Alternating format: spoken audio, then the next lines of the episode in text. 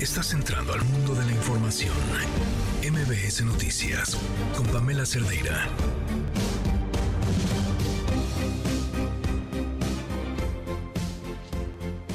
Lunes, una semana más y aquí estamos ahora con el corazón puesto en el traslado de una jirafa en esa mm, especie de pausa que, que, es un engaño, y digo es un engaño porque va a terminar, que nos da el periodo intermedio entre las precampañas y las campañas, y haciendo las preguntas necesarias para sobrevivir, al menos de aquí al viernes. Soy Pamela Cerdeira. Comenzamos. ¿Hay algún plan para la carretera 57? Transportistas la reporta como la tercera carretera más peligrosa. Sí, es una carretera muy transitada, saturada. En cuanto a seguridad en las carreteras, se ha avanzado bastante con la Guardia Nacional. Ese es un asunto que se nos ha presentado no solamente en esta carretera México-Querétaro.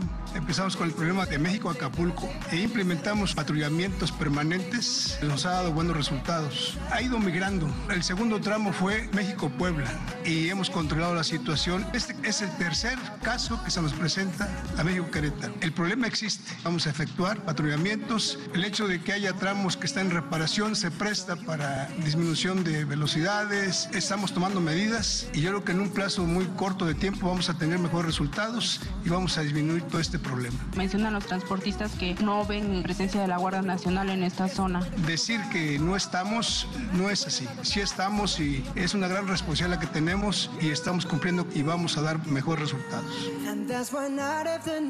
Tuvimos la reunión de seguridad, refrendamos la coordinación y el intercambio de información entre los órdenes de gobierno. Querétaro se mantiene como uno de los estados que vive en paz. No estamos exentos de desafíos, de dificultades ni de delitos, pero mantenemos el imperio de la ley. Se vive con orden y el orden facilita la prosperidad que las familias merecen. Querétaro es el estado número 24 con menor tasa de homicidios, una tasa de 8 por cada 100.000 habitantes. Somos el número 25 con menor número de feminicidios y en los próximos días vamos a inaugurar el edificio que concentrará la más moderna tecnología en materia de prevención, reacción inmediata e investigación científica para proteger a las familias queretanas. Gracias a la paz que vivimos, somos el segundo estado más competitivo del país y el año pasado generamos más de 32 mil empleos. Somos la séptima entidad con mayor ingreso del país lo que nos ha permitido ser uno de los ocho estados de la República con mayor clase media en todo el país.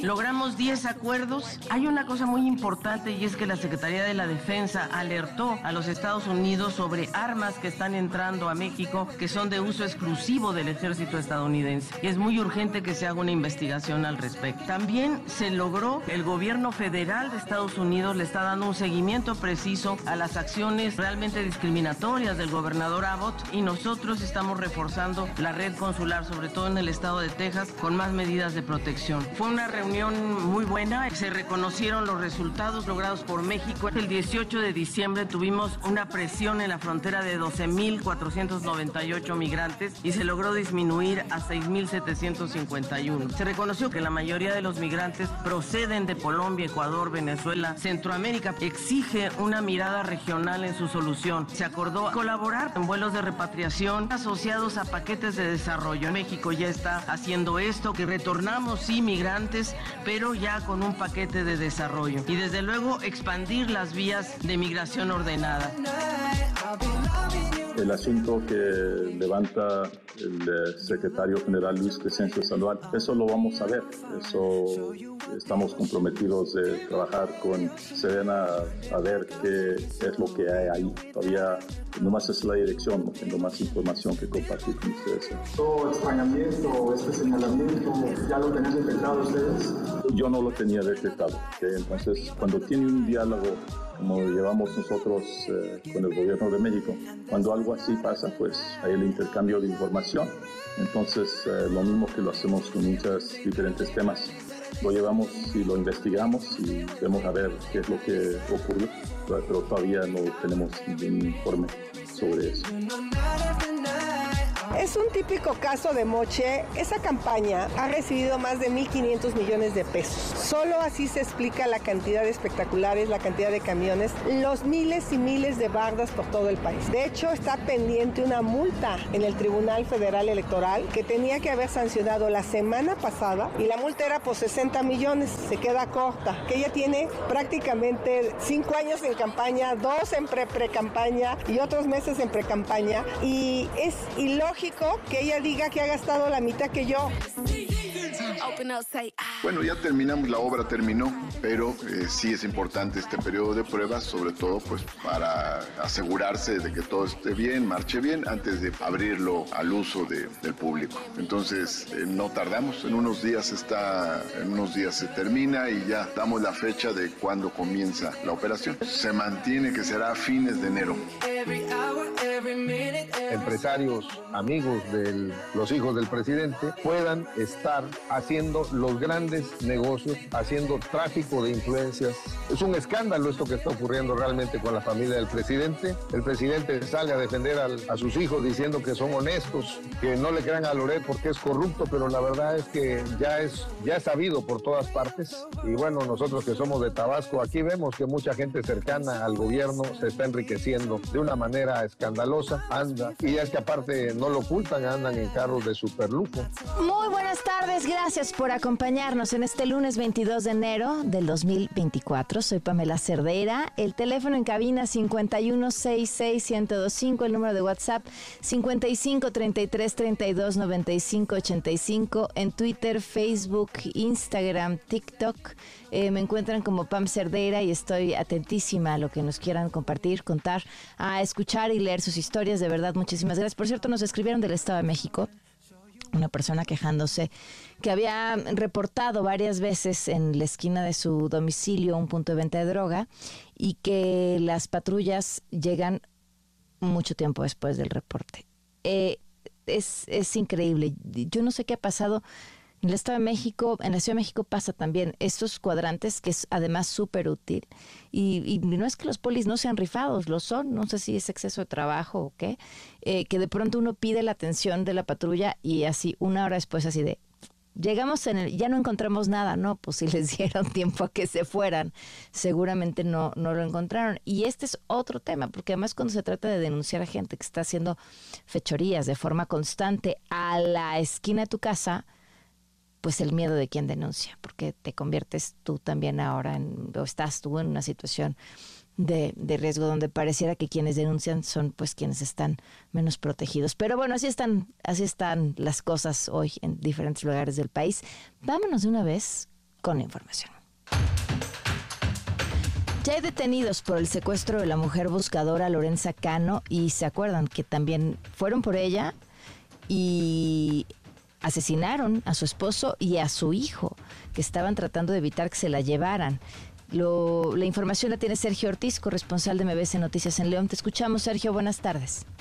Pamela, bueno, con gusto, por supuesto, a En efecto, la Fiscalía General de Guanajuato informó que se logró la detención de José Iván N., alias el Güero Pericles, y José Adrián N., alias el Adri, quienes presuntamente son los responsables de la desaparición forzada de la madre buscadora Lorenza Cano Flores. Además, también son presuntamente los autores del asesinato de su esposo e hijo, crimen que ocurrió el 15 de enero del presente año en el municipio de Salamanca. A través de un video publicado en las redes sociales, la Fiscalía del Estado, el fiscal regional Israel Aguado Silva detalló que después de un operativo realizado en el lugar se logró la captura de los presuntos autores de la desaparición de Lorenza Cano Flores, quien no ha sido localizada desde el pasado 15 de enero. Esto ocurrió después de que un grupo armado ingresó a su hogar, disparó contra el esposo e hijo de Lorenza y posteriormente la privó de su libertad. Los delitos que se les imputan a José Adrián y José Iván son desaparición cometida por particulares y homicidio calificado. Israel Aguado externó que los trabajos de búsqueda para localizar a Lorena Cano todavía continúan, al igual que las indagatorias para detener a más presuntos responsables. Pamela, hasta el momento es la información. Muchísimas gracias. Buenas tardes, Sergio. Buenas tardes, sigo pendiente. La Corte Suprema de Estados Unidos acordó que de forma temporal se retiren las vallas de alambre de púas que se colocaron por el gobierno de Greg Abbott de Texas, el gobernador de Texas, a lo largo de la frontera con nuestro país para detener el paso de inmigrantes. Este fallo es provisional y el tema pues seguirá su curso para ser retomado en febrero. Y atentos a lo siguiente, la Secretaría de Relaciones Exteriores advirtió a Estados Unidos que las armas que llegan a México desde su país son de uso exclusivo del ejército. Rocío Méndez con la información, te escuchamos. Rocío, buenas tardes. Buenas tardes. Desde la 17 Zona Militar de Querétaro, la canciller Alicia Bárcena detalló parte de los acuerdos alcanzados en materia migratoria con altos funcionarios de los Estados Unidos durante una reunión sostenida el pasado viernes en Washington. Logramos 10 acuerdos. Hay una cosa muy importante y es que la Secretaría de la Defensa alertó a los Estados Unidos sobre armas que están entrando a México que son de uso exclusivo del ejército estadounidense. Y es muy urgente que se haga una investigación al respecto. También se logró, el gobierno federal de Estados Unidos le está dando un seguimiento preciso a las acciones realmente discriminatorias del gobernador Abbott y nosotros estamos reforzando la red consular, sobre todo en el estado de Texas, con más medidas de protección. Fue una reunión muy buena. Se reconocieron los resultados logrados por México. El 18 de diciembre tuvimos una presión en la frontera de 12.498 migrantes y se logró disminuir a 6.751. Se reconoció que la mayoría de los migrantes proceden de Colombia, Ecuador, Venezuela, Centroamérica. Exige una mirada regional en su solución. Se acordó colaborar en vuelos de repatriación asociados a paquetes de desarrollo. México ya está haciendo esto, que retornamos, sí, migrantes pero ya con un paquete de desarrollo. Y desde luego expandir las vías de migración ordenadas. También desde la capital queretana, el presidente Andrés Manuel López Obrador desestimó lo que llamó denuncias sin fundamentos en torno a la periodista Azucena Uresti tener paciencia porque vienen meses de calor por las elecciones. No hacerle tanto caso a denuncias sin fundamentos, a calumnias, a la politiquería, no enojarnos. El fin de semana una periodista habló de que se salía de un medio por las circunstancias especiales, pero no hay ninguna circunstancia especial, se garantiza la libertad a todos. Nada más que la periodista, no sé si de buena o mala fe, pone eso y empiezan a llover los mensajes hablando de censura. Porque a quién creen que le echaron la culpa. Pero es que así está el ambiente. La televisora llegó a un arreglo con ella, aclaró y hasta el expresidente Calderón rectificó. Pero así van a ver muchas cosas, porque hay elecciones en puerta. Venga, el reporte al momento. Muchísimas gracias, Rocío. Muy buenas tardes. Fue justamente el viernes pasado que Azucena anunció su salida definitiva de este espacio en Milenio Televisión, desatando especulaciones justo sobre por qué eh, salía del noticiero. Y ella habló, esas fueron las palabras que, que, dijo el presidente, las que dijo Azucena acerca de estas circunstancias. Lo publicó en sus redes sociales también. Eh, Milenio publicó un comunicado eh, diciendo que asumiría en los próximos días la conducción de un programa matutino en, así dice, un cuadrante radiofónico de alcance nacional. A ver, lo cierto es que Azucena ya estaba trabajando en Grupo Fórmula, que supongo que es el que se referiría, y si tuviera un programa matutino, pues tampoco se pelearía en nada con conducir un noticiero en la noche, lo cual es una explicación sumamente extraña. Y había hecho días antes eh, como lo hace de muchos periodistas, el presidente hizo un comentario eh, mencionando a Azucena Uresti y ella respondió no en Milenio Televisión, sino su espacio en radio y bueno, pues el resto es historia.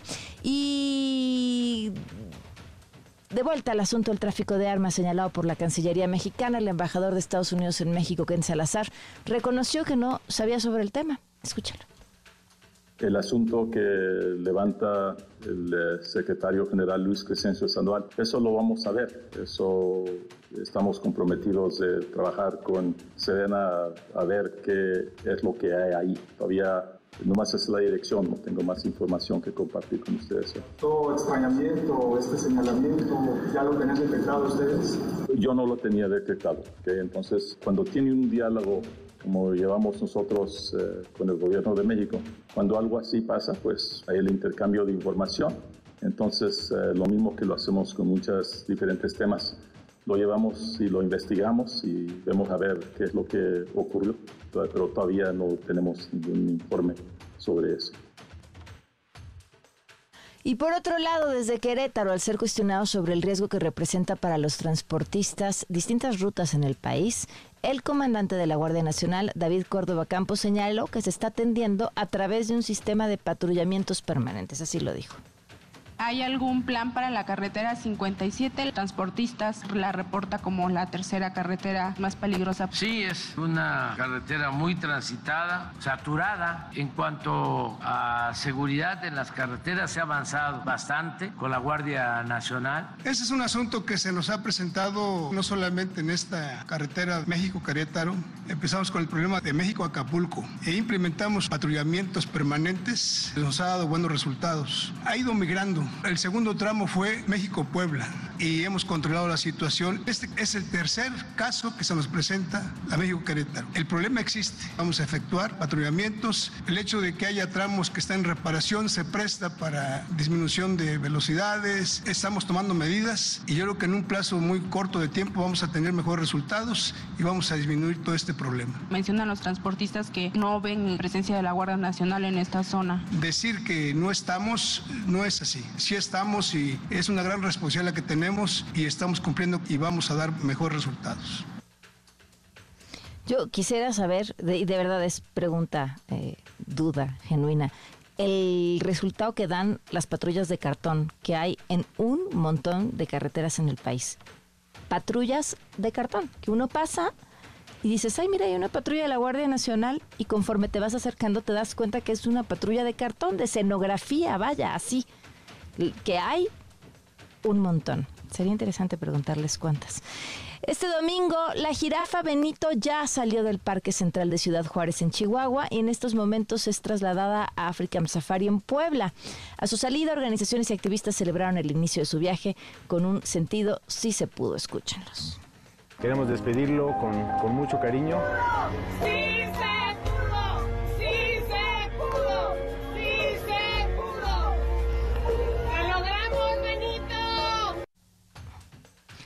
Bueno, pues ya estaremos platicando sobre este tema más adelante. Y el director de African Safari en Puebla, Frank Camacho, quien está acompañando este convoy, reveló detalles de las primeras horas del trayecto. La información la tiene Fernando Reyes, corresponsal de MBS Noticias. Te escuchamos, Fernando. Buenas tardes. Así es, Pamela, muy buenas tardes. Efectivamente, mira, el traslado de la jirafa Benito de Ciudad Juárez hacia la Reserva Natural de África en Safari, allá en el estado de Puebla, pues ha registrado avances importantes y los cuales han sido calificados como satisfactorios. Así lo dio a conocer el, el CEO o el representante de African Safari, Carlos Camacho, pues quien detalló que en el último, en su último informe proporcionado a medios de, de comunicación, detalló que pues al mediodía de este lunes ya se encontraban en Gómez Palacio Durango. Esto fue aproximadamente hace tres horas. Eh, asimismo, el, pues el vehículo adaptado en el que trasladan a Benito salió la tarde de ayer, poco después de las 7 de la tarde desde Ciudad Juárez y al en punto de las 6 de la mañana reportaban que estaban eh, pasando por el municipio de Jiménez, que es precisamente este municipio limítrofe con el estado de Durango. Entonces, eh, el, el CEO Carlos Camacho eh, informó que durante el trayecto pues han hecho tres paradas para verificar que Benito se encontrara en buen estado y pues calificó el estado de salud de la jirafa como, como un estado perfecto de salud, Pamela. Ah, qué bueno, muy bien, pues muchísimas gracias. Estaremos informando, buena tarde. Claro, Fernando, gracias. El traslado se logró después de que activistas y organizaciones estuvieran presionando al gobierno de Chihuahua y a la misma Profepa. A ver, esto de la Profepa es lo más interesante. Porque, y, y, miren que pudimos después de varios intentos poder platicar con la Profepa. Y es que la Profepa reconoció que no estaba ocho meses de procedimiento, que no estaba Benito en las condiciones adecuadas para estar ahí llamó a que se hicieran una serie de modificaciones, luego regresó y reconoció que las modificaciones no se habían hecho e insistió, pero incansablemente casi parecía que era Profepa quien no lo quería mover. Y entonces preguntábamos a algunos miembros de estas organizaciones si este pues cuál era la razón por la que Profepa se resistía a moverlo. Y decían, bueno, es que quizá si aceptan moverlo, sería aceptar que un inicio, esas autorizaciones para que estuviera aquí no tendrían que haberse dado. En fin, buen viaje a Benito, estaremos atentos de su llegada a Puebla y atentos a lo siguiente, una jueza federal ordenó dejar en libertad provisional a ocho militares relacionados con la desaparición de los 43 normalistas de Ayotzinapa. La fiscalía informó que va a emprender acciones legales por esta decisión. René Cruz tiene todos los datos. Te escuchamos, René, buenas tardes. Hola Pamela, muy buenas tardes. Así es, la Fiscalía General de la República va a iniciar las acciones legales contra la jueza de distrito y los magistrados del primer tribunal colegiado en materia penal del primer circuito que ordenaron la liberación de los ocho militares implicados en la desaparición de los 43 estudiantes normalistas de Ayotzinapa. La SGR Pamela rechazó de manera tajante la determinación de Raquel Ivette Duarte Cedillo, titular del Juzgado Segundo de Distrito de Procesos Penales Federales con residencia en el Estado de México, así como de los magistrados Horacio Armando Hernández, Juan José Olvera López y Francisco Sarabia Asensio, a quienes acusó de conceder ventajas indebidas a quienes no lo merecen y de desconocer las resoluciones de jueces que determinaron prisión preventiva justificada para ocho miembros de las Fuerzas Armadas agregó que los juzgadores aplicaron procedimientos de amparo con el propósito de generar una evidente situación de injusticia que está afectando a 43 desaparecidos, a sus familias, a su seguridad y a la nación misma, dada la brutalidad, señala la SGR, de los abusos cometidos y de una libertad procesal de alta peligrosidad para quienes cometieron el delito de desaparición forzada. La Fiscalía General de la República subrayó que ante la cerrazón absolutamente injusta para las víctimas y para el Estado mexicano, presentará de inmediato los recursos correspondientes para garantizar los derechos y la seguridad de las víctimas e iniciará las acciones que señala el artículo 225 del Código Penal Federal que castigan como delito los hechos cometidos en contra de la Administración de Justicia, entorpeciendo la misma y concediendo ventajas indebidas a quienes no lo merecen. Pamela, un reporte que tengo. Gracias, muy buenas tardes, René. Muy, muy buenas tardes. Son las 4 con 22. Familia en MBS tiene para ti dos pases dobles para los amigos invisibles para el 27 de enero a las 21 horas en La Maraca. Dos pases dobles para la única internacional sonora de Arturo Ortiz y Antonio Méndez, con la participación de Daniel Gutiérrez, voz de la gusana ciega, Héctor Quijada, voz de la Lupita, José Force, voz de la Cuca y Salvador Moreno, voz de la Castañeda, para el 2 de febrero en La Maraca. Dos pases dobles para Carlos Cuevas y Ricardo Caballero presentando una noche más de Brindemos por ella para el 15 de marzo a las 20.30 horas en el Teatro Metropolitan. Para ganar, dinos, tres colaboradores de este espacio y llama al 55 51 66 1025.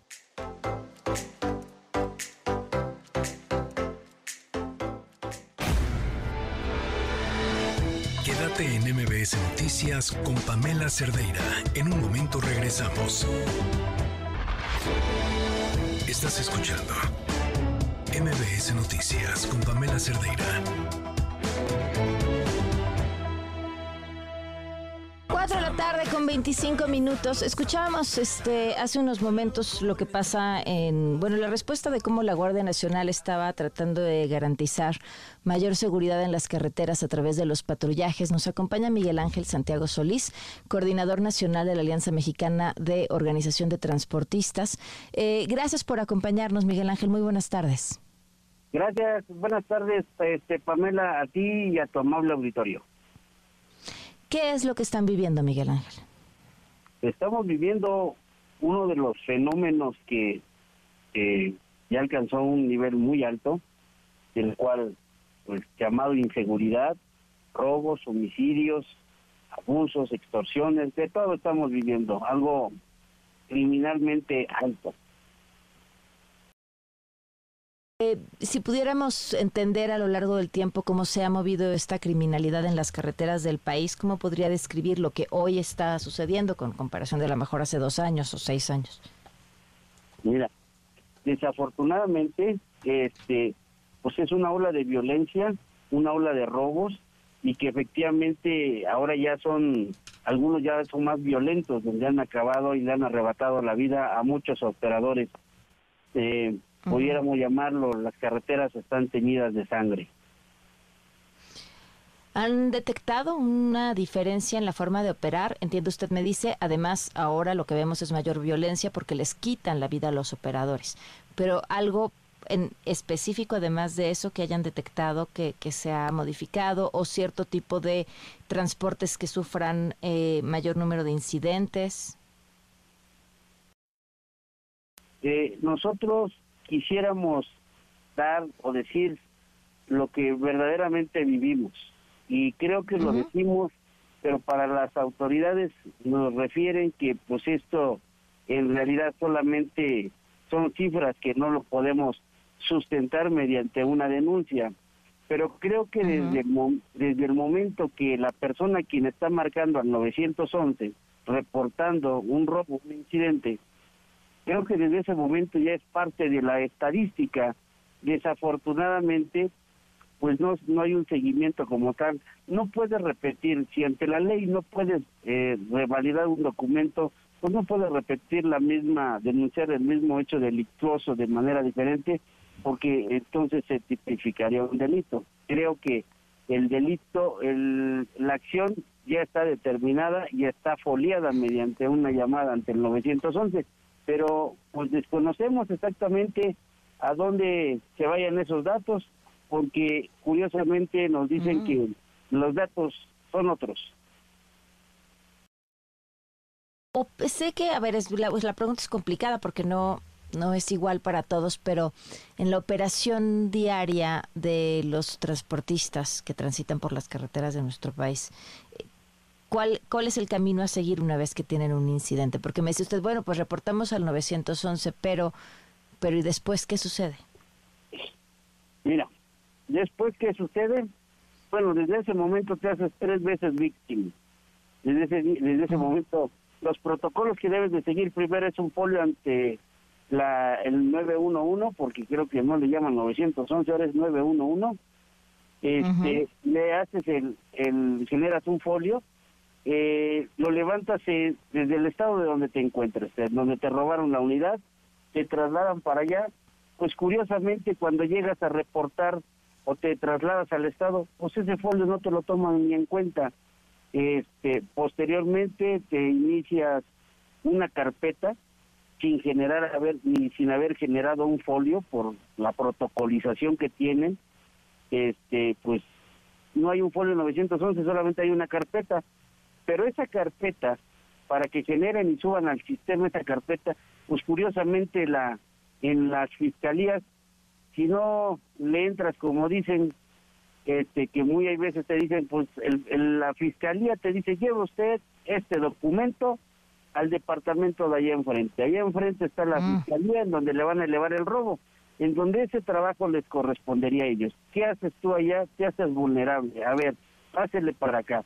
¿Quién se lo robó? ¿Cómo se lo robó? ¿Quiénes fueron? ¿Cómo fueron? Hacen la investigación protocolaria que debieran de hacerlo como se debiera, pero por el simple hecho de subir al sistema, déjenme ver si el sistema no está fallando y cosas tan absurdas para que caigas en una situación de extorsión y eso es algo que lleva un camino.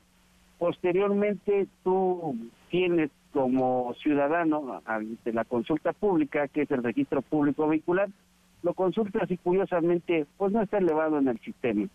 Y si tú te, encontraste la, el camión abandonado en un municipio muy alejado, porque los camiones son dejados en municipios muy alejados, pues no tienen esa facultad, no tienen la información y entran como vehículos reportados como abandonados. ¿Cuándo recuperas tu camión? Un año después, dos años después, o quizás nunca. Y los corralones llenos de unidades, del cual en algunos estados este, no están regulados, y entonces esa desinformación, esa falta de protocolización y falta de compromiso entre autoridades, pues creo que está llevando al trabajar realmente en, un número rojo que en vez de ir avanzando y crecer como transportista, como empresario, pues vas para atrás. ¿Qué van a hacer ante esta situación?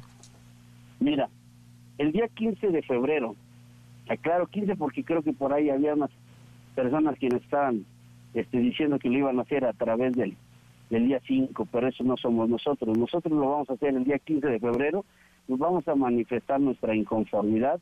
Nos referían que pues es innecesario hacer una movilización que porque se estaban atendiendo.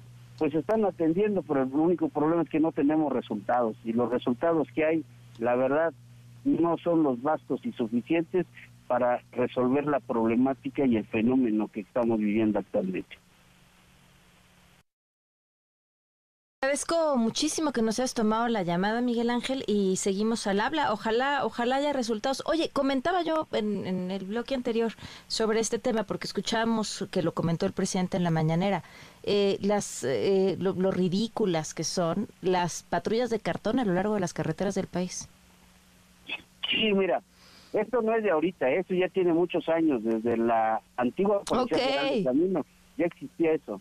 Ajá que donde ponían este, patrullas de cartón. ¿Qué opina al respecto?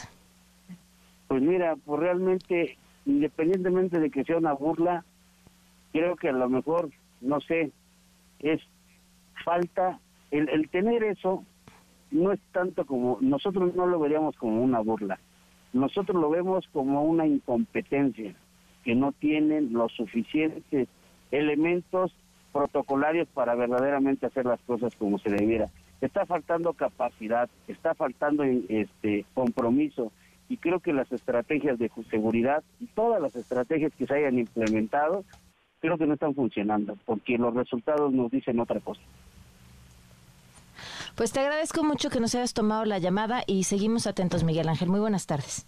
Gracias, Pamela. A ti, a tomar el auditorio. 434. Quédate en MBS Noticias con Pamela Cerdeira. En un momento regresamos.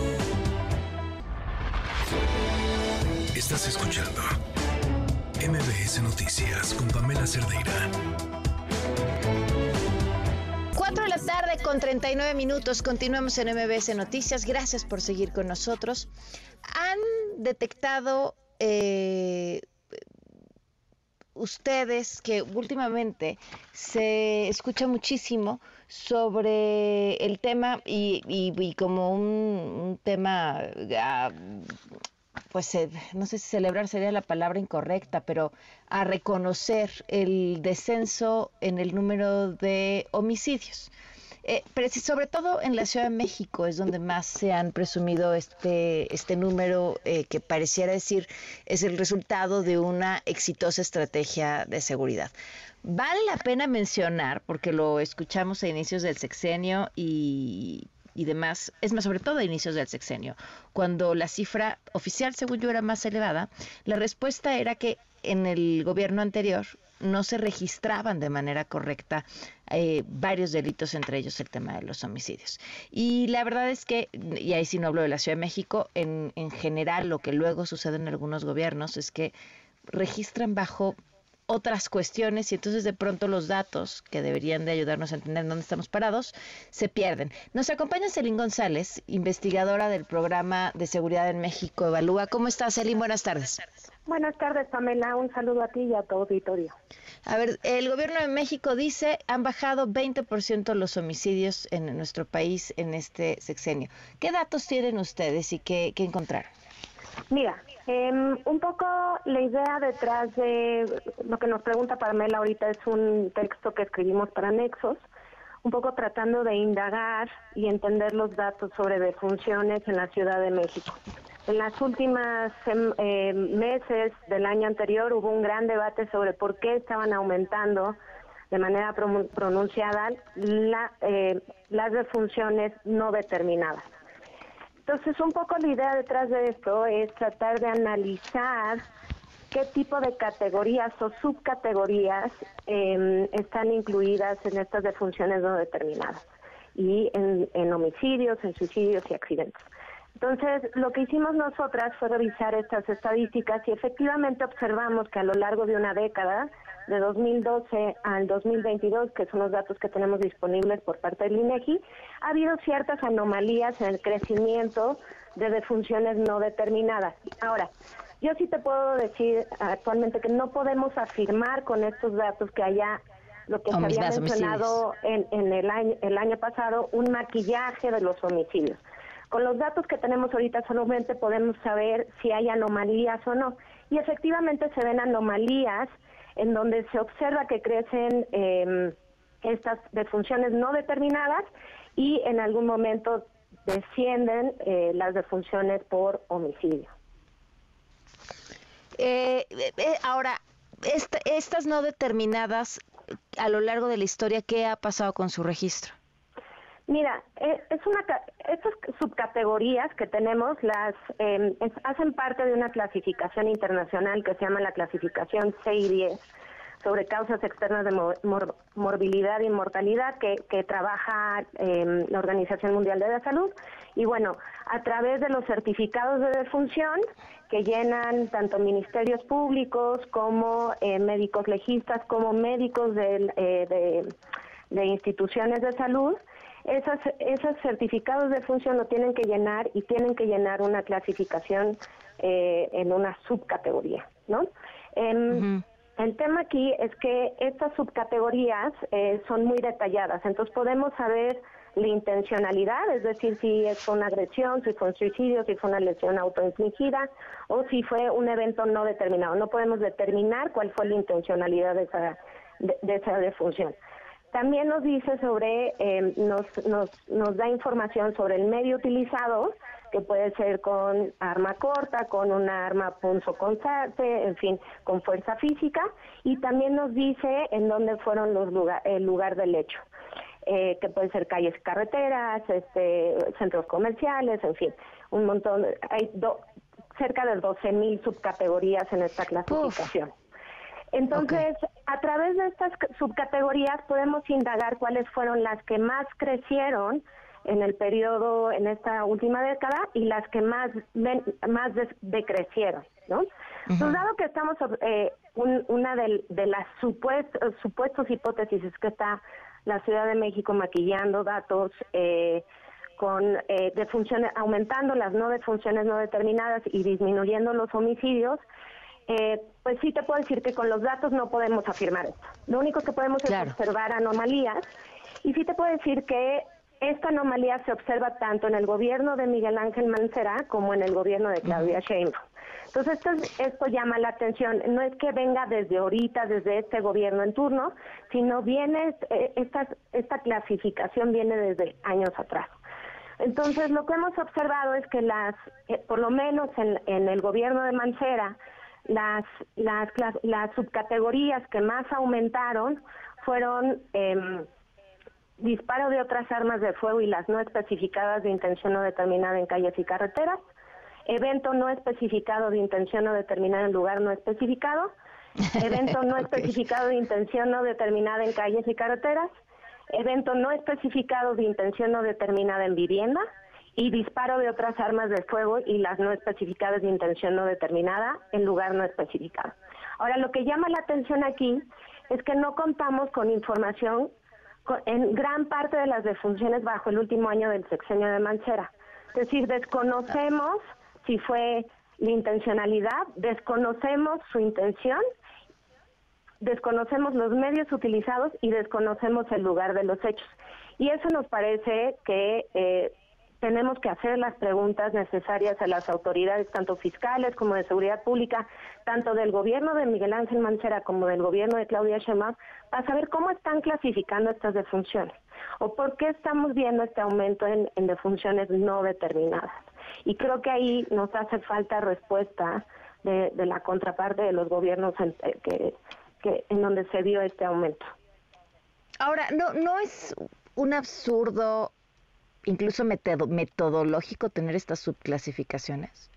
Pues la idea es que posiblemente haya defunciones en donde no podemos saber nada, ¿no? Lo ideal sería que esta clasificación, específicamente la no determinada, se utilizara lo menos posible, solamente en aquellos casos extremos en donde sí no sabemos nada. Lo preocupante en la Ciudad de México es que actualmente las defunciones por causa no determinada eh, eh, superan las defunciones por homicidio. Entonces sí creo que debe haber, eh, eh, debemos empujar por conocer cuáles cuáles son las formas en las que clasifican estas autoridades las defunciones, pero también saber cómo funciona la cadena de custodia, porque son varios actores los que, eh, digamos, eh, hacen parte del proceso para escribir el certificado de defunción. Entonces debe haber muchísima coordinación entre diferentes instituciones para pues, generar esta información. Lo ideal sería saber cómo funciona esa cadena de custodia. Si esa cadena de custodia a lo mejor en algún momento se rompe, muy posiblemente estas defunciones no determinadas a lo mejor se pueden explicar por ahí, lo cual sería grave porque entonces hay un tema ahí de cómo mejorar esta cadena de custodia entre los diferentes actores que, digamos, eh, registran una defunción.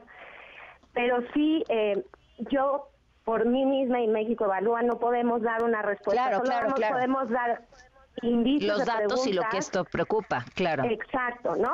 Eh, por ejemplo, saber qué procesos de investigación puede guiar eh, lo que ocurre en un grupo de defunciones, de defunciones no determinadas, este, cómo podemos, eh, en qué medida se coordinan estas autoridades, en fin, tenemos un montón de huecos que todavía no, no, no entendemos muy bien, pero sí te puedo decir que hay una anomalía, ahora no te puedo decir y afirmar que se están maquillando datos, nada más observamos estas anomalías y efectivamente puede ser debido a criterios de clasificación por suicidios, podría ser políticas públicas implementadas efectivamente que hayan reducido o aumentado este nivel de defunciones, pero no lo sabemos hasta que las autoridades de la Ciudad de México nos respondan algunas preguntas. Claro, no, no, no, lo entiendo perfectamente. Y mencionaba el punto porque sí en esta administración se dijo que, el- que en la administración anterior se estaban modificando o maquillando los datos. Entonces, o sea, era un dato que, que ellos habían dicho y que y es importante revisar porque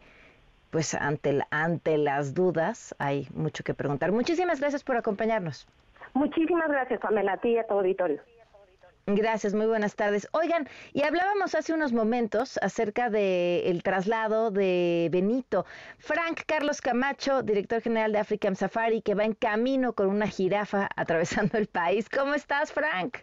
Pamela, gusto saludarte, feliz de compartir contigo tu auditorio, que vamos a- sin prisa pero sin pausa cruzando todo México con el animal más alto del planeta, el mamífero terrestre más alto. Y va en muy buenas ¿En dónde estás? Estamos entre Guadalupe, Zacatecas y San Luis Potosí. Todavía estamos con unas 15 horas de llegar a Fricam Safari en Puebla. Oye, que han tenido que hacer algunas paradas, cuéntanos. Un par de paradas, sí, tuvimos una ponchadura de una, de una llanta de las camionetas. Eh, hemos parado a darle zanahorias y manzanas a Benito porque eh, lo vemos muy tranquilo, va muy, muy bien y cuando paramos aprovechamos para hacer eso. Podemos monitorear qué hace adentro de la caja eh, porque tenemos dos cámaras instaladas ahí, podemos ver la temperatura, ha estado a, a- no ha bajado a menos de 16 grados centígrados, entonces está va calientito y va muy rico. Vamos eh, guiados y custodiados por la Guardia Nacional, entonces vamos a todo lo que vamos y vamos muy contentos. Oye, ¿cuál ha sido el reto más importante en estos momentos, en este traslado? El reto más importante es el tiempo. Nos urge llegar ya. Este, hemos tenido un par de zonas donde ha habido muchísima neblina, pero como pocas veces he visto. Entonces vamos en la ruta muy despacio. Acabamos de pasar un accidente lamentable, alguien chocó. Eh, los puentes están bien bajos, no siempre coincide la altura del puente con lo que dice, de hecho ninguno coincide, si dice 480 en realidad tienen como 450 de altura los puentes, entonces tenemos que ir ajustando, ir este, en cada sitio, ir campechaneando para ir sorteando los, los obstáculos que, que la ruta nos, nos presenta. Claro, los, los detalles de trasladar a una jirafa. Pues éxito en estas 15 horas que les faltan y muchísimas gracias por tomarnos la llamada. Con gusto, los mantendremos informados. Gracias, un fuerte abrazo, Frank Carlos Camacho, director general de African Safari, en el traslado de Benito al, al zoológico de African Safari. Y en otros temas, eh, ¿han notado ustedes que ahora eh, están empezando a florecer las jacarandas? ¿Quién nos adelantó el reloj? Ya ven que les dije, mediados de enero yo sentía que ya se está acabando el año. Bueno, la naturaleza ya cree que es marzo. Ivonne Olalde, especialista del Jardín Botánico de la UNAM, nos acompaña en la línea. ¿Cómo estás, Ivonne? Muy buenas tardes. Buenas tardes, muy gusto estar con ustedes. Oye, ¿qué está pasando? Las plantas tienen la información para reaccionar a su medio ambiente. Entonces, eh, por ejemplo, las semillas, cuando hay suficiente agua, pueden terminar o cuando hay frío, las plantas pueden perder el follaje para pasar esta temporada.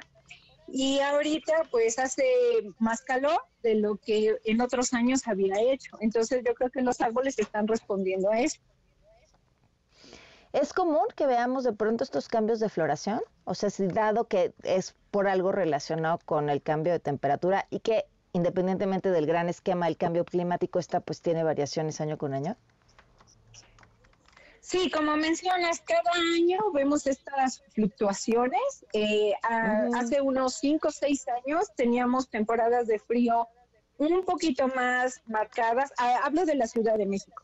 eh, un poquito más marcadas, un poquito de más días de frío, pero en los últimos años esto ha disminuido. Em, años anteriores, unos, de unos cinco años para acá, había, eh, no, yo aquí en, las plantas del jardín, que no se quemaban por los eh, días fríos, sino que permanecían bastante bien. Este año sí, como hubo más días de frío, se quemaron un poco, pero ya otra vez tenemos el calor encima. Eso sí puede fluctuar un poco de año en año. Este año, pues parece que va a estar marcado por el calor. Oye, ¿esto quiere decir que en marzo no tendremos esos, ya quizá esos pisos morados que tenemos cada año por el inicio de la floración o el inicio temprano de la floración?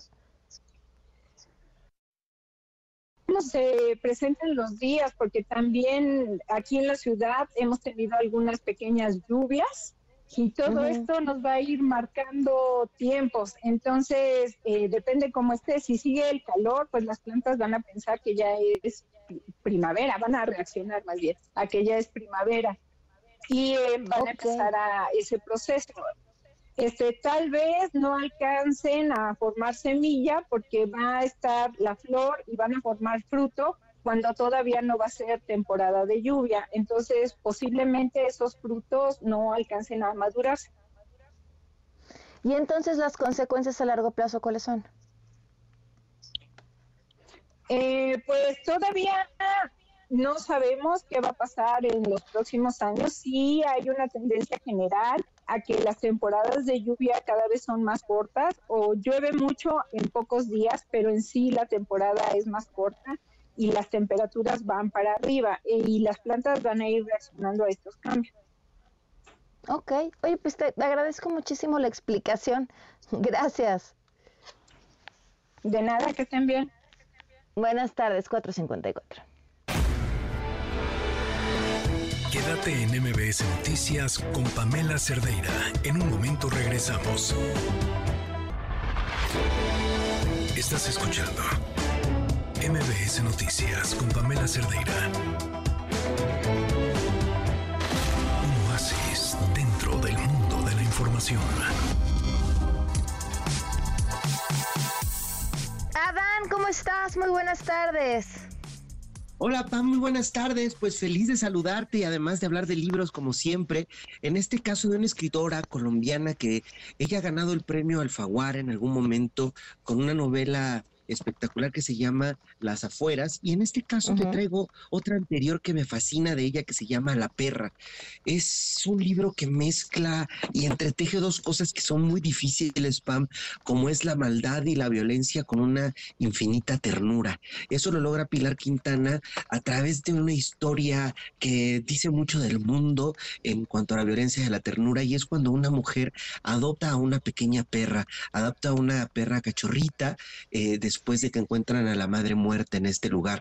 Ella vive en Colombia en un lugar donde la naturaleza es paradisiaca, donde la naturaleza es perfecta, sin embargo la sociedad es dura, la sociedad es violenta, algo que nos es muy familiar en México. Ella adopta a esta perrita y conforme al grado de maternidad que siente, las cosas que protección el instinto de protección que le va despertando la perrita, ella va descubriendo y nos va contando la historia, lo que ella ha sufrido por no poder tener hijos, lo que ella no sufrido por en ese pequeño pueblo eh, no poderse eh, haber tenido hijos con su esposo, ya tiene esposo desde hace mucho tiempo, está cerca de los 40 años y nunca hasta ahora ha podido tener hijos. Entonces, el amor por esta pequeña cachorrita se va volviendo una especie de descubrirse a sí misma a partir de la maternidad, a la vez que se empieza a defender también del mundo de manera violenta. Es un libro pequeñito este, eh, Pam, de Pilar Quintana La Perra, y donde están estos lados brutales de esta escritora que te decía, una infinita ternura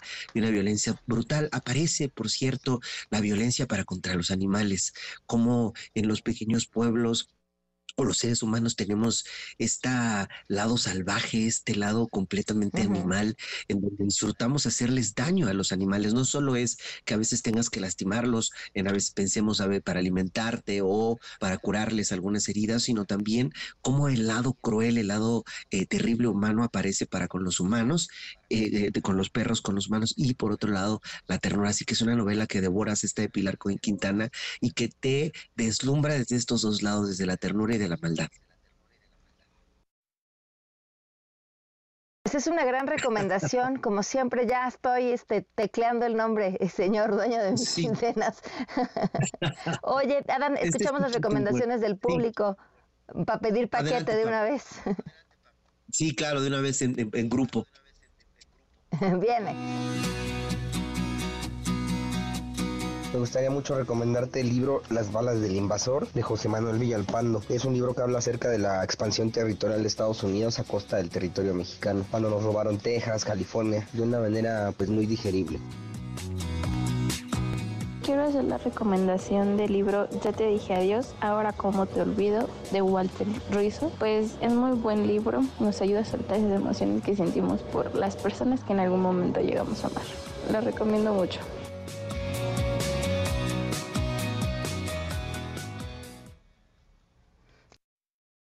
comentar?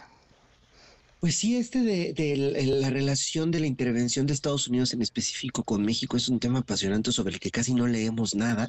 Eh, toda esta parte de Arizona, Texas y California que compraron, robaron los Estados Unidos y en general su criterio de intervención es apasionante leerlo porque no sabemos nada, incluso de la gente que se quedó allá. Y sin duda los libros de inteligencia emocional de, Walter Rizzo siempre son muy importantes eh, en un nivel de la literatura como un grado de, de entender a ti mismo. Claro, ahora sí que a qué venimos sino a eso. Oye, no sé si te había comentado, me mandaron un libro que es una locura. Eh, se llama República de Weimar de Jacobo Dayan. Eh, dice mm. La muerte de una democracia vista desde el arte y el pensamiento. ¿Qué cosa? Eh, casi siempre bueno, no sé, hay, hay un, en, internet hay un, le llaman el, algo así como el factor Hitler, ¿no? No, no es factor, estoy utilizando una palabra que no espero para darlo a entender, que es cuando Hitler sale en una conversación, en una discusión, ya, o sea, esa discusión ya, ya no va a llegar a ningún lado. Eh, ¿Por qué? Porque es un periodo de la historia de la humanidad y un personaje eh, del cual se ha abusado para descalificar muchas cosas y, y, en la gran mayoría de veces de manera incorrecta. Es decir, ya, ya si sacas la comparación con Hitler, ya es como neta otra vez, ¿no? Además de que muchas veces estas comparaciones eh, por vagas y por abusivas son también incluso irrespetuosas con las víctimas del nazismo. Pero, pero lo que hace Jacobo es justo toda una comparación para entender pues así, desde el arte, desde el pensamiento, lo que pasaba en esa Alemania pre-nazi. Y es lo friante. O sea, no les voy a decir más, pero, pero de verdad una lectura que vale muchísimo la pena y que nos tiene, y que nos lleva sí o sí a una reflexión de lo que hoy vivimos en el planeta. Compensándonos como finalmente como como sé, voy a sonar a pensamiento mágico pero no no va por ahí como hacer cíclicos o sea la, la, la historia tiene un ciclo no hacia donde vamos siempre hay como un ciclo que aunque estemos avanzando tiende a repetirse. Claro Pam Claro, si quieres lo comentamos la próxima. Ya lo empecé a leer. En general, la República de Weimar me apasiona este momento de democracia antes del nacionalismo alemán, en donde después de una guerra terrible, Alemania muy pobre, por medio de la democracia, se empieza a reafirmar y cómo esa democracia tuvo un grado fallido que devino en el, nacionalismo eh, alemán. Eh, y recuerdo esta primera escena, ¿no? Que hay de, de de unos eh, judíos cenando en, un lugar antes de que estalle todo, ¿no? Es un, un, libro muy apasionante y toda esta República de Weimar dice mucho, como dices, eh, de la manera cíclica de esos años, cómo se va repitiendo todo. Híjole, sí, me, amo, amo que le aviento cualquier libro que esté leyendo Adán y lo tiene en sus manos, ya lo leyó o ya escuchó algo al respecto. de Ogmandino a Jacobo Dayan. Este. Ay, sí, tengo una referencia. Y si de casualidad no la tiene, lo que sería rarísimo, seguro es un perfecto imitador del autor. O sea, soy tu fan, mi seguro queridísimo Adán. Yo soy tu fan también, queridísima Pam. Sí, ese momento me encanta y ese libro me está fascinando. Si quieres lo platicamos con profundidad la próxima. Y hay muchos libros justo sobre esto. Recomendaron el de Oppenheimer, que es más inicios del, del siglo XX también, sobre lo que se basó la película de, de la reciente película de, Christopher Nolan, y también toca estos momentos, está mucho sobre la, el, el, el, ambiente, todo esto, justo por lo que dices de cómo nos deviene y nos dice del clímax el clima político que estamos viviendo. Así es. Te mando un fuerte abrazo, Dani. Nos escuchamos el lunes. Así me apuro terminar. Órale, abrazo grande, Pam, y nos escuchamos el lunes. Sigan a Dan en sus redes sociales, arroba Dan Cerret, son las 5 con 5. Quédate en MBS Noticias con Pamela Cerdeira. En un momento regresamos. Estás escuchando MBS Noticias con Pamela Cerdeira. 8 minutos. Continuamos en MBS Noticias. Gracias por seguir con nosotros. El teléfono en cabina 5166125. El número de WhatsApp es el, el, el, número de WhatsApp 55 33 32 95 85. Twitter, Facebook, Instagram, TikTok. Me encuentran como Pam Cerdeira. Ahora sí, ahí estoy atento a sus comentarios. Y nos vamos con la información. Venta nocturna esta noche en el INE. Se acabó el tiempo para la credencial de elector, para actualizar la credencial o sacarla por primera vez. Hoy es el último día y además prometen cerrar tarde los módulos para, bueno, lo que nos habían dicho, que la gente que no alcanzara a hacer el trámite hoy, pero estuviera formada hoy, sí tuviera la oportunidad de sacar su credencial. René Cruz está en la línea con los detalles. Te escuchamos, René. Buenas tardes. Hola Pamela, muy buenas tardes. Así es, en unas horas más pues ya vence este plazo para que la ciudadanía realice el cambio de domicilio, la corrección de datos o el reemplazo por pérdida de vigencia de la credencial para votar. Por este motivo, Pamela, pues los módulos, ah, como ha sucedido en los últimos días, los módulos de atención del Instituto Nacional Electoral, pues siguen registrando una gran afluencia de personas y es que por problemas de salud, falta de tiempo o simplemente por desidia, pues algunas de las ciudadanas y ciudadanos dejaron para el último día este trámite, como lo comenta Gisela Fuentes. Escuchemos. Voy llegando, pero sí está enorme la fila, enorme. Tengo vencida el INE y este y vengo a hacer la reposición, pero es que tengo, no sé cómo funciona, sinceramente. Espero que no se tarde porque tengo una audiencia jurídica el jueves. Entonces sí me dijeron, tienes que tener la INE actualizada. Entonces por eso vine. ¿Por qué dejarla hasta hoy, que es el último día? Porque estuve con cuestiones médicas, mm. esa es una, pero yo no sabía que hoy era el último día. Sí, hoy es el último día. sí, no, no sabía. Hasta hace rato me dijeron, hoy es el último, dije, hoy es el último día. Ángel Pamela llegó al módulo de atención que se ubica en Casado de las Bombas, en la alcaldía Coyoacán, a las cinco y media de la mañana para realizar el cambio de domicilio, trámite que concluyó a las 12.45. Escuchemos. ¿Qué hora llegó? Ah, desde las cinco y media. ¿Y a qué hora empezaron a atenderlos aquí en el? Pues al 20 para las 8 salieron a darnos una cita, una ficha. Cinco y media de la mañana y más o menos qué lugar le tocó. El hasta 68. dónde? ¿Qué trámite vino a hacer? Cambio de domicilio. ¿Y por qué hasta ahorita lo, lo realizó este trámite? Ah, por, por, por falta de tiempo en el trabajo. ¿Y hoy le dieron permiso para Sí, pues hacerlo? hoy tuve que venir a pedir, pedir permiso a fuerzas para realizarlo. Al igual que Ángel, la señora Guadalupe acudió al INE para actualizar su domicilio, ello con el fin, dice, de poder ejercer su derecho al voto el próximo 2 de junio, aunque destacó que acude a realizar el trámite con toda la paciencia del mundo. Así lo dijo. A eso vengo precisamente, porque yo creo que el voto es esencial. Vengo preparada y este y con la paciencia del mundo, porque como le dije a mi nieto, ni modo, todo lo dejas a la vera hora y, ni modo, uno tiene que esperar. Pamela, los 855 módulos de atención del INE van a cerrar este día hasta la medianoche y esto implica que pues van a, atender hasta el último ciudadano que se encuentre formado en la fila. Pamela, el reporte que tengo. René.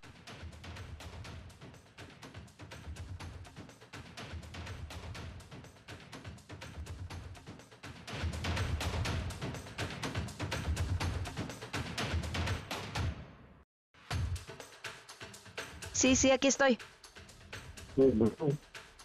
Perdón, René, ¿me escuchas? Te decía que hasta regañados salieron porque les decías que por qué hasta ahorita. Así es. Porque hasta ahorita, inclusive, pues era precisamente lo que nos comentaron, esta falta de tiempo, eh, pues algunos por cuestiones de salud, inclusive otros porque recientemente habían cambiado su domicilio y apenas con la cuestión de la mudanza, eh, pues estaban ya afinando detalles para poder realizar este trámite, Pamela. Quédate en MBS Noticias con Pamela Cerdeira. En un momento regresamos. Estás escuchando MBS Noticias con Pamela Cerdeira.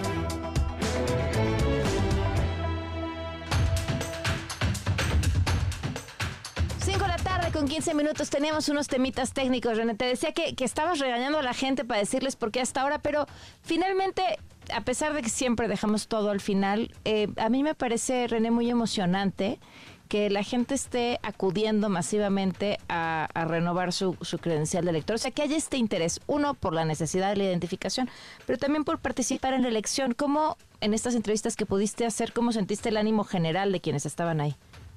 Pues sí, un poco pues con ese ánimo, eh, ese ánimo Pamela de participar en, este proceso electoral, de poder ejercer su, su voto y pues a pesar de estas enormes filas que pues están registrando en este, en este, en estos módulos, pues la gente pues iba con ese ánimo de decir bueno pues vengo a, a tramitar mi credencial eh, sin importarme el tiempo que me pueda tardar, eh, permanecer aquí cuatro o cinco horas, inclusive pues muchos iban con sus banquitos, iban este, pues ya preparados con algo de lonche, pues para, para esta, para esta espera, eh, pues ah, sin importar también un poco ya pues la inclemencia del sol, pero no perdían ese ánimo de poder eh, realizar este trámite. Y también comentarle Pamela, algunos otros iban precisamente a, a realizar eh, el trámite de su credencial, pues para llevar a cabo otros trámites, como por ejemplo una una de las jóvenes que pudimos entrevistar nos decía que pues era para ya empezar a hacer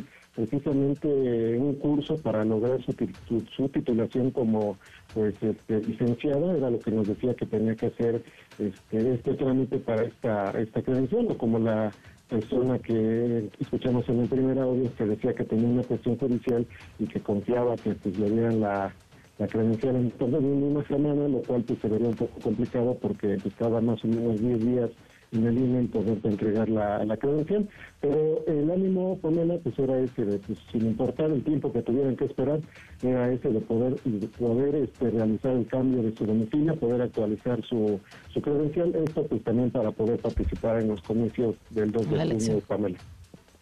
Muy bien, René, gracias. A ti, Pamela. Oigan, y nos vamos a Veracruz. Brandon de Jesús Arellano, de 27 años, fue asesinado el pasado viernes por elementos de la Policía Municipal de Lerdo de Tejada. La historia la tiene Analicia Osorio. Te escuchamos, Analicia. Buenas tardes. Hola, ¿qué tal? Muy buenas tardes, Pamela. Pues tal y como comentas, este joven de 7 años fue asesinado eh, cuando iba llegando a casa de su abuela. De acuerdo con lo que señaló su papá, Delfino Arellano Ramírez, pues El joven le hizo una llamada por teléfono y le explicó que le iban siguiendo los policías, por lo que iba a casa de su abuela y ya se encontraba muy cerca. Al llegar al lugar todavía estacionó el coche, puso- lo puso neutral cuando los policías dispararon contra él, dándole pues eh, una de las balas muy cerca de la cabeza, lo que provocó la muerte inmediata. En ese sentido, pues el pueblo se enojó mucho, retuvo a cuatro de los policías, uno más se, se dio la fuga y además, bueno, cuando, se- cuando finalmente la Guardia Nacional llegó a sacar a los policías del lugar, el pueblo muy enojado incendió dos patrullas y eh, metió lo que es el palacio. Esto una injusticia.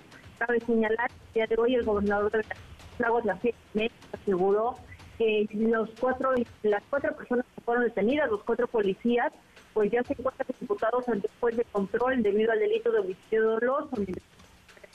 Estado que por este delito estarán dos años presos lleva a cabo la Además, el gobernador dijo que actualmente la seguridad se encuentra a cargo de la Guardia Nacional para apoyo de la Secretaría de la Defensa y la Secretaría de Seguridad Pública del Estado. Escuchar.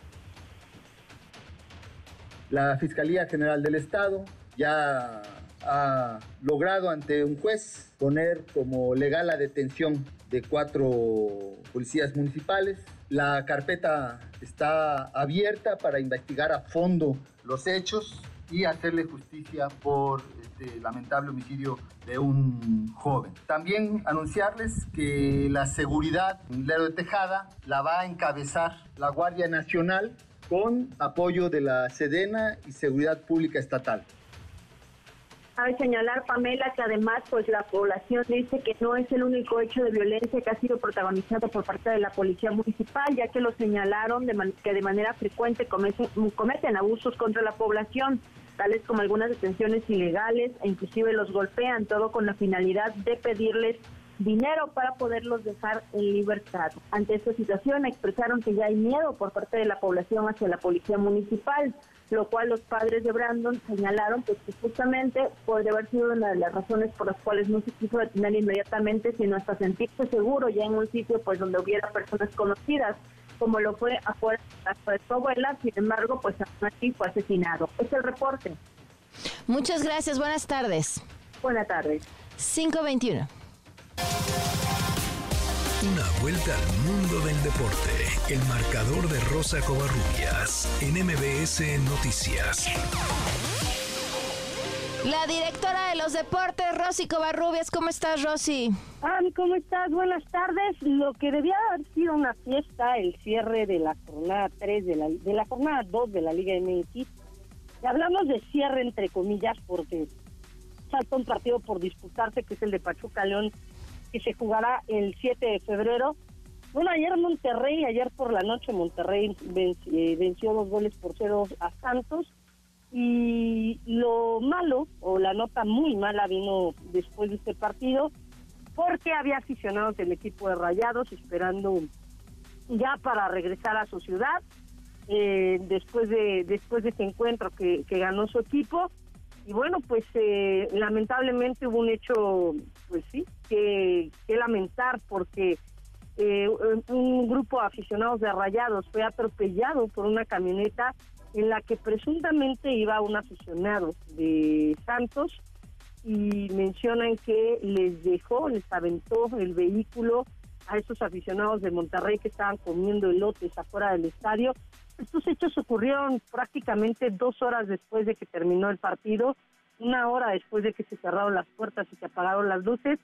Y Everardo Valdés, es el director de Relaciones Institu- Institucionales de Rayados, habló acerca del apoyo que le están brindando a las familias de los lesionados y por supuesto a la familia de eh, pues la persona que falleció de nombre Maribel Mercado, quien bueno pues había ido a su primer partido de fútbol a Torreón y pues lamentablemente ocurrió esta situación. Escuchemos a Everardo Valdés. El apoyo económico para la atención médica que implica de pronto tener tratamientos en hospitales como este y el apoyo legal si alguien lo requiere. Para eso estamos. Tuvimos eh, el reporte de un aficionado y de, es que es porque todo se dio muy rápido y de manera masiva. Sucedió anoche y a partir de ahí, como lo mencionamos en el comunicado que sacamos en la madrugada de hoy, se inició una comunicación constante entre la Liga MX, entre el Club eh, Santos y nosotros. Y desde entonces hemos estado en comunicación también establecer la comunicación con las eh, personas, con las familias de las personas afectadas y así ha sido el transcurrir de las últimas, ¿qué te diré?, 18 horas. Y bueno, respecto a los acontecimientos, eh, ya la, familia de Maribel, la, hermana de Maribel, ya llegó a, a Torreón, en donde, bueno, pues también hay familiares de ellos hospitalizados y María Mercado habló respecto a lo que se está dando en los últimos minutos o lo que se movió en las últimas horas, porque la fiscalía dio a conocer que, pues, eh, al parecer no fue intencional esta este atropello en contra de los aficionados de y esto es lo que pide la familia de Maribel Mercado. Yo exijo justicia porque ahora están cambiando las cosas y no es cierto. Hasta el niño dijo que, perdón, no fue hasta el niño dijo que fue, no fue accidental, fue contra ella. Yo exijo justicia, por favor. Quiero que nos apoyen. Lo están manejando como si hubiera sido accidente, pero no fue accidente. No, no fue, a propósito, porque hasta el niño está de testigo. Hay testigos. Y hay mucha gente de testigo y hay muchos videos. Ella le dio reversa y, y, y, aventó la camioneta en contra de ellos. Bueno, pues ahí las palabras de la familia de Maribel, escuchábamos a María Mercado en primera instancia, y bueno, Pam, pues de nueva cuenta el fútbol, el fútbol de la Liga MX, se ensombrece eh, con cuestiones que nada tienen que ver con el deporte, con que nada tienen que ver con, con el fútbol. Y bueno, pues lamentable estos hechos. Habrá que poner especial atención, incluso la porra del conjunto de Tigres, la barra Libres y Locos, que es una de las más grandes que hay en México, se solidarizó con los aficionados de Rayados. Y también tenemos que decirlo, Pam, eh, cuando se enfrentan tanto Rayados como Tigres, pues hay hechos hechos lamentables y, de peleas y de broncas afuera de los estadios, pero bueno, pues ahora se solidarizaron. Bueno, pues lamentablemente las familias, lo, que hemos platicado en varias ocasiones, pues ya tienen miedo de regresar a los estadios del fútbol mexicano por este tipo de situaciones, cuando se combinan pues algunos malos resultados y alguna intolerancia o frustración a la derrota, bueno, pues viene vienen y suceden este tipo de situaciones. Habrá que esperar la versión oficial y qué es lo que qué es lo que dictamina la fiscalía. Por, lo, por el momento, bueno, pues la familia de los afectados, los familiares de los afectados, pues no están como muy eh, muy de acuerdo con las versiones que se están manejando. Vamos con otros resultados, porque ayer Tigres derrotó 1 por 0 a Chivas con gol de Córdoba, Atlas y Tijuana empató sin goles, América venció 2 por 0 a Querétaro, Toluca 4-1 a Mazatlán, y Juárez empató sin goles ante Cruz Azul. La mala noticia es para Pumas porque Rogelio Funes Mori, su refuerzo de lujo para esta temporada, pues estará fuera porque será, eh, fue sometido a una cirugía luego de que sufriera en el partido contra San Luis una fractura de costillas, un entonces pues, pues finalmente se perderá el resto de la temporada Rogelio Funes Mori, que llegará como refuerzo de lujo al conjunto universitario.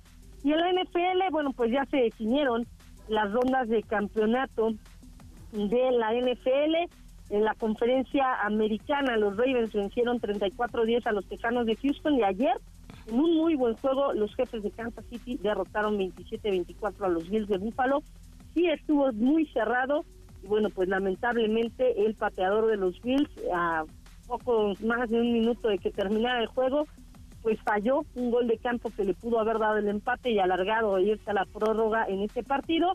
Así que los jefes de Kansas City vuelven a una final de conferencia, estarán enfrentándose a los Cuervos de Baltimore y en la conferencia nacional los 49 de San Francisco estarán enfrentándose a los Leones de Detroit que tenían desde 1992 de no llegar a una final de conferencia. PAN, la información deportiva. Gracias, Rosy. Un fuerte abrazo. Fuerte abrazo. Bonita tarde. Bonita tarde, gracias por la información. Bueno, y en otros temas, la semana pasada se hicieron virales estas imágenes de un grupo de personas en la Marquesa que recibían una golpiza por parte de prestadores de servicio. Eh, le agradezco mucho a la persona que nos acompaña en la línea, ella es prestadora de servicios en la Marquesa, para contarnos eh, qué pasó y cómo están las cosas ahora. Gracias por acompañarnos. Buenas tardes. ¿Cómo estás? Buenas tardes, señorita. Bien. ¿Qué fue lo qué fue lo que sucedió en ese video que pues recorrió por todos lados? Pues mire, señorita, el video que está ahorita viéndose por todas partes no es en la Marquesa, señorita. Allá pertenece al Valle del Potrero y el Conejo. Ese es el lugar donde sucedió. ¿Qué distancia se encuentra eso de la Marquesa? Eh, en la Marquesa no fue, señorita.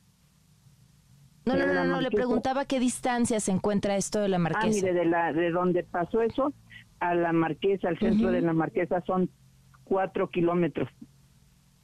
Es el camino rumbo a Chalma, donde pasó eso, señorita. Pero ha tenido... Ajá. Rumbo a Chalma es donde pasó el problema. Ese es el video, los negocios que se ven, los alegrifes y todo eso están en el Valle del Silencio. Eso pertenece a San Pedro Atlapulco.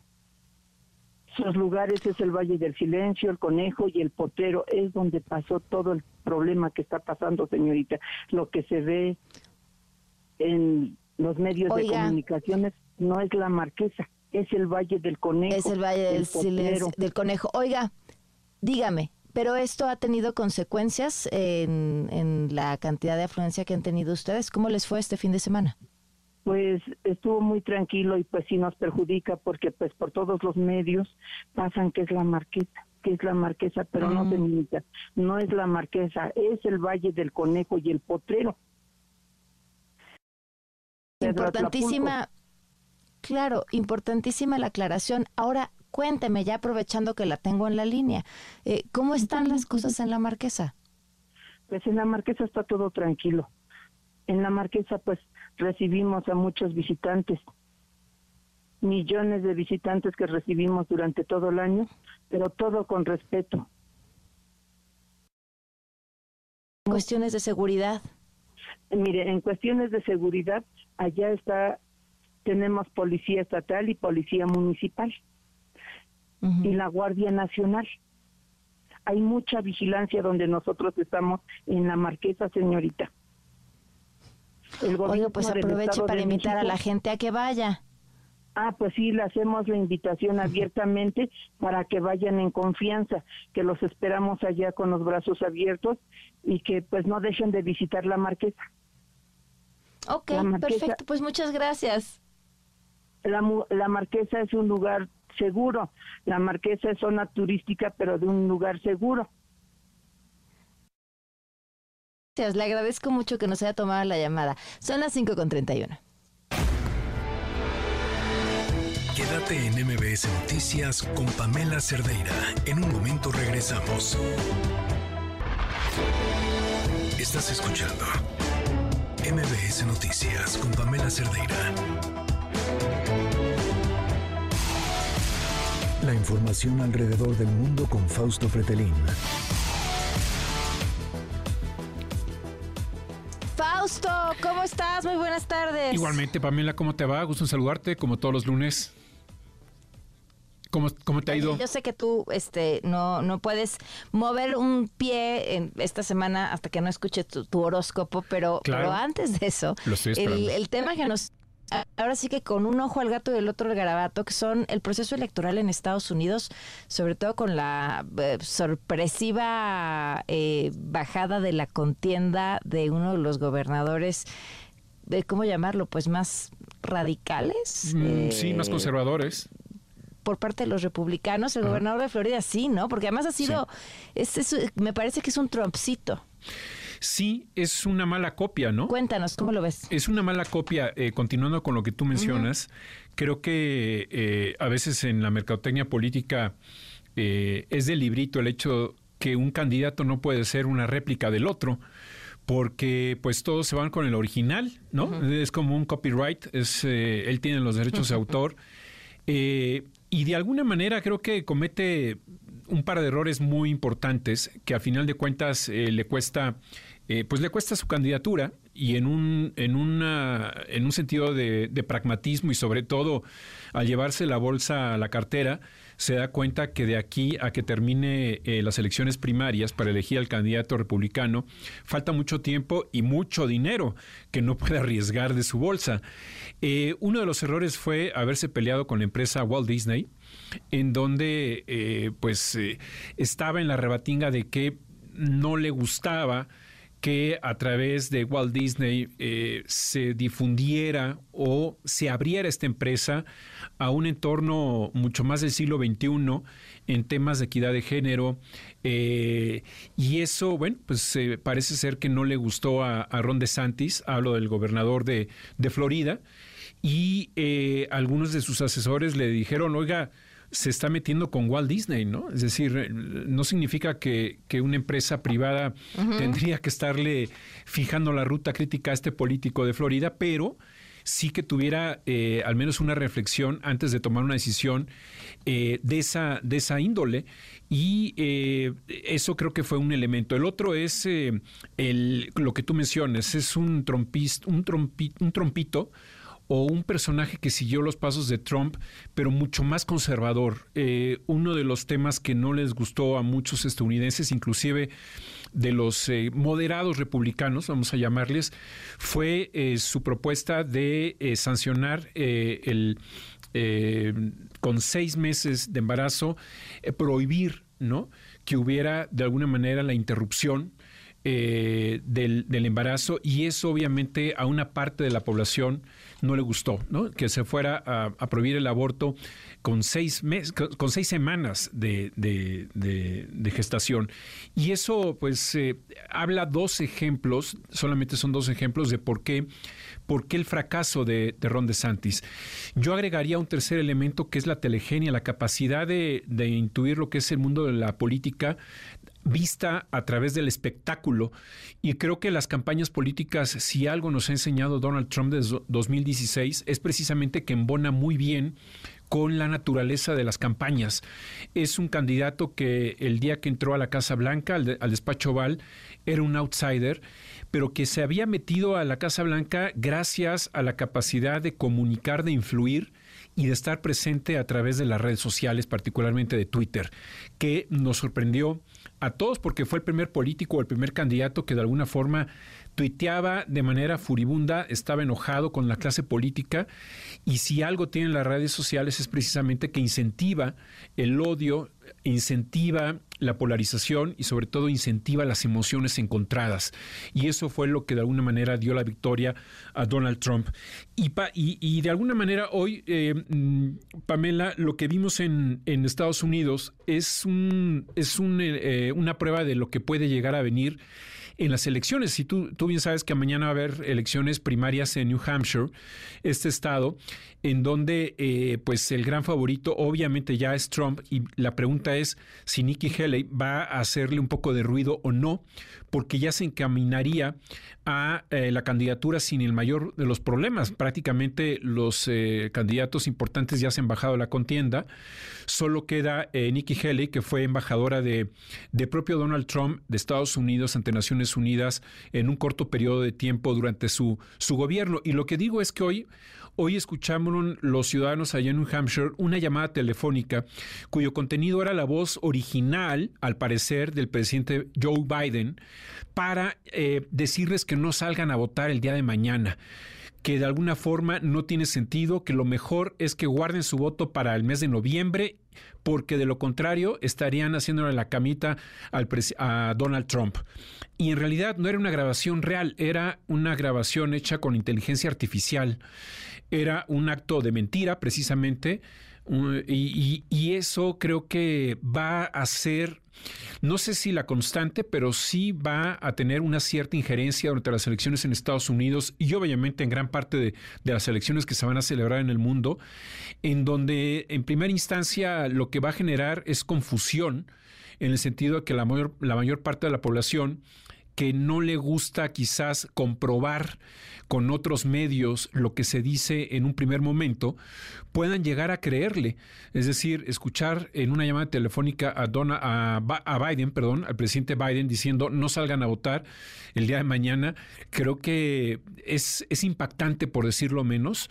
Eh, es un entorno que no hemos vivido que no se ha vivido en las elecciones y que poco a poco la inteligencia artificial va tomando espacio o va conquistando espacio en las áreas de la comunicación política, lo cual eh, pues pone en tela de juicio la, propia democracia. Es decir, si tú te fijas, eh, Pamela, la semana pasada allá en Davos, antes de que iniciara inclusive el foro económico, hubo un estudio en el sentido de que la primera preocupación de más de 1.300 empresarios que fueron encuestados por, pues por este foro económico de Davos es eh, las fake news, son las noticias falsas, es la inteligencia artificial aplicada a la elaboración y producción y difusión de noticias falsas, algo que de alguna forma los medios de comunicación pues eh, deberán estar al pendiente de lo que ocurre en este sector.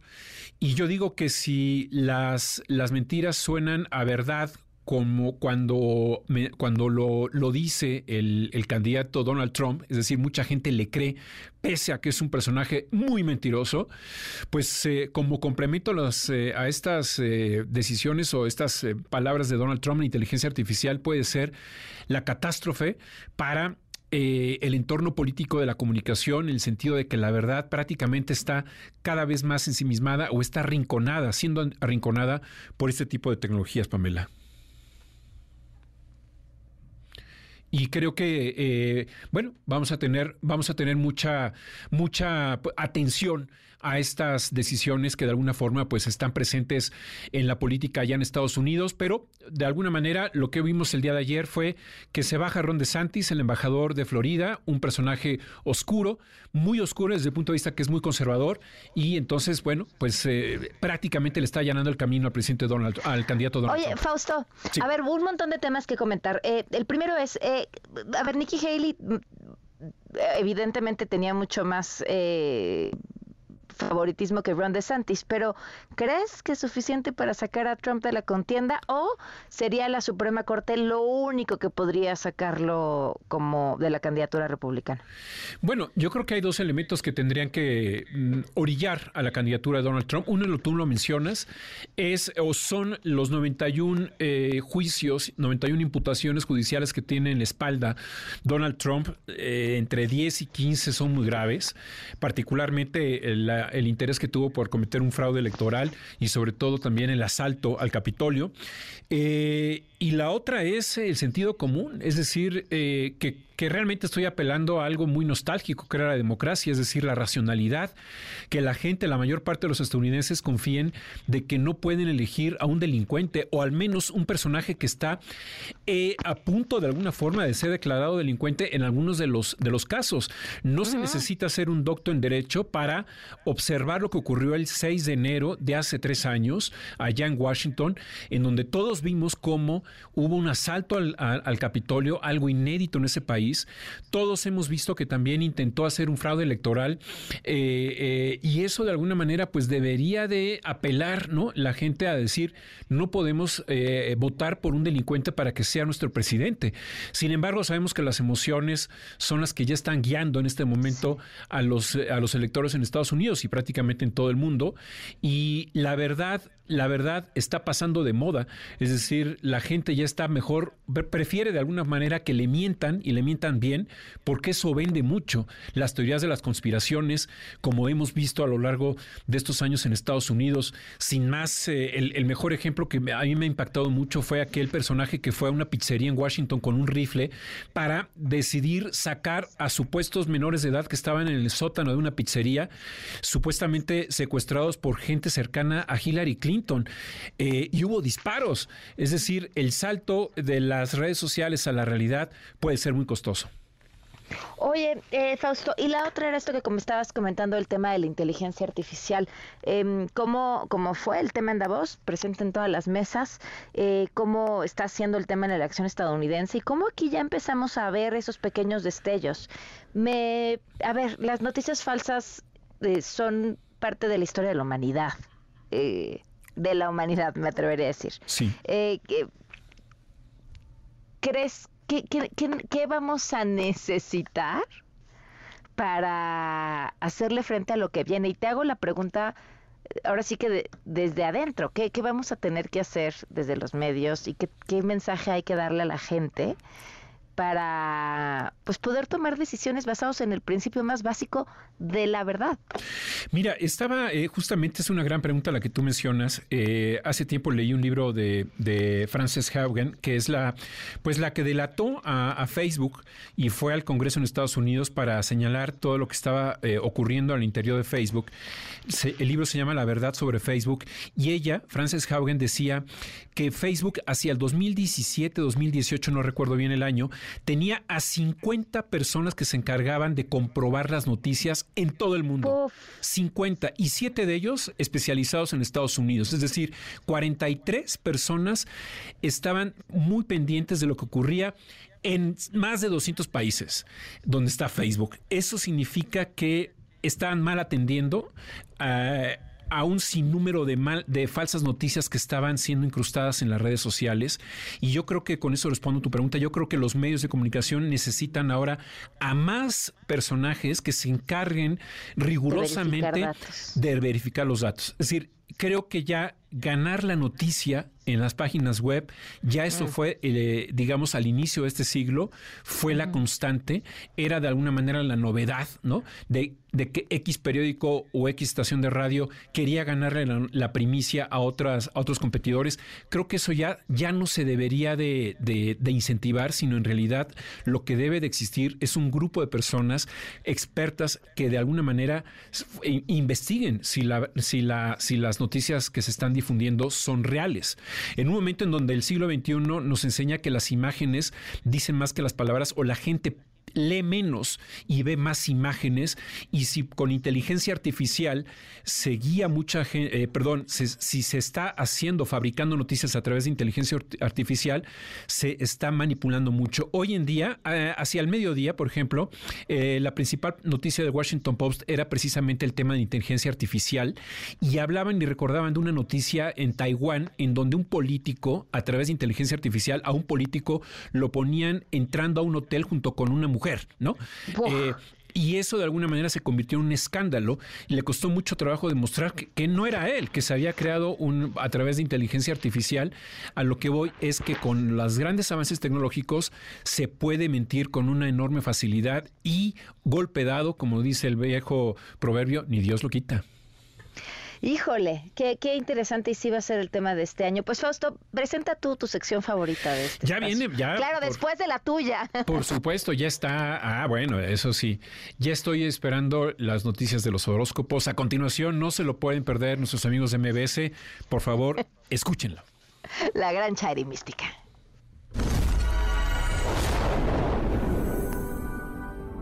La voz de Chairi Mística llega a ti Amigos, aquí los guiaremos mediante los astros por la senda que debes recorrer para combatirlos.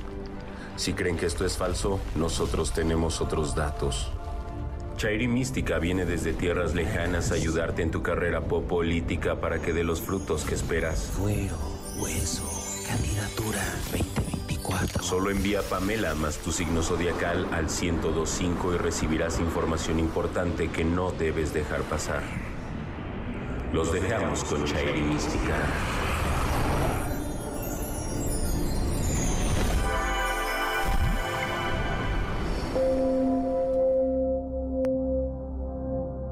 Hola Pamela, por fin tendremos unas semanas de descanso de campañas electorales. ¿O no? Omar García Harfush no sabe qué hacer con la bolita que le aventó la señora X. Piscis. Omarcito, tu signo no debe preocuparse por la oposición, sino por el fiscal general. Tu expediente de la suerte, el desaparecido. El próximo sexenio tiene garantizada la asistencia completa de Cuitláhuac García. Aries. Cuitláhuacito. Los astros Chucho Ramírez y Luisa María Alcalde te aconsejan que en lugar de descontarte el sueldo, dones el 20% para el movimiento. Tu movilización delictiva frente a la Suprema Corte. Una denuncia más para la colección de Alejandro Moreno. Tauro. Alito, tu horóscopo político te sugiere que propongas un verdadero cambio legislativo y que quienes aspiren a un cargo político junten como mínimo tres denuncias por violencia política de género. ¿Tu convenio? Con los que ya no quieren ir ni a la esquina con el movimiento ciudadano. Sandra Cuevas arranca y toma la delantera para la formación de su grupo político para 2030. Géminis. Sandrita, la duda carcome al universo. En tu presentación, ¿usaste soldados de verdad o eran de chocolate? Y hablando de chocolate, tu vehículo todoterreno está en regla. Tus patrocinadores oficiales, los Reyes Magos. La candidata más popular en las encuestas, Claudia Sheinbaum, pregunta a AMLO si podrá participar en todos los debates del INE y en los que propone la candidata X. Cáncer. Clau, tu maestro ya dijo que no hay títere con poder y como todavía no lo tienes, hay que esperar pacientemente.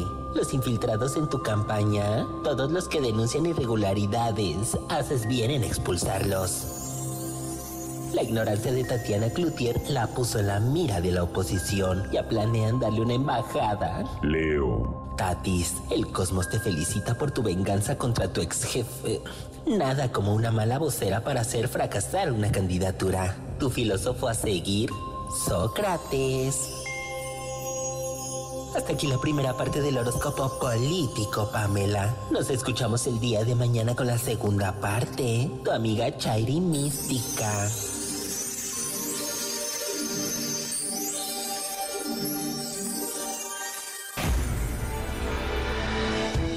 Quédate en MBS Noticias con Pamela Cerdeira. En un momento regresamos. Estás escuchando MBS Noticias con Pamela Cerdeira.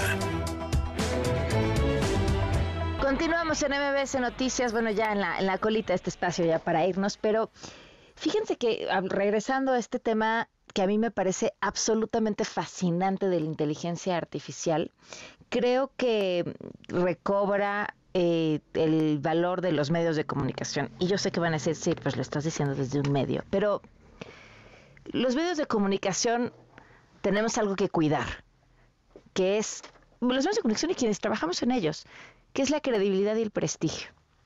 Porque nuestros planes, más los de los medios que incluso los de los mismos comunicadores, pues son a largo plazo, ¿no? El plazo de una empresa que dura varias generaciones o el plazo de un comunicador pues que planea mantener su principal activo a lo largo de toda su vida, que es su trayectoria de trabajo. ¿Y por qué les digo esto que, que, que pareciera eh, este, como si fueran eh, flores desde el lado equivocado? Porque hoy recibimos información desde un montón de lugares y es muy fácil que cualquier persona genere información. Esto no quiere decir que toda esa información que genere sea falsa, pero mucha de esta sin curar, sin revisar, o sea, incluso hasta la que no es malintencionada podría ser falsa, más toda la que sí va a ser. Porque esas maquinarias para distraer, para tratar de engañar, son características de la clase política en México y en el mundo. Y entonces, ¿qué vamos a hacer como ciudadanos ante esa avalancha de información? Porque además nuestro cerebro está cableado de manera tal que aquello que parece increíble es generalmente a lo que le ponemos más atención. Y entonces descubrimos que personas inteligentes en quienes confiamos comparten información que no es cierta, pero la comparten por sí las dudas, aún sabiendo que esa información no puede ser verificada. ¿Y por qué este choro anterior que les daba sobre los medios de comunicación? Porque los medios nos peleamos, estamos interesados en contarles la información antes que nadie.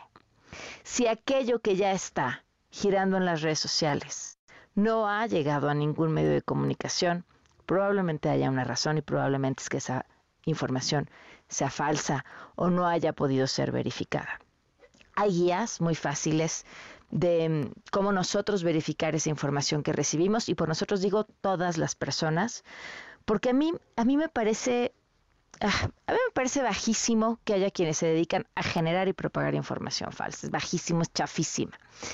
Pero además, lo que me parece terrible es que nosotros, las personas, prestemos nuestros lo más valioso que tenemos son nuestros contactos, nuestros amigos y nuestros datos de nuestros teléfonos por los que pagamos para ayudarles a esos malvados a difundir esa información, porque entonces nos están convirtiendo pues casi casi en cómplices y patrocinadores.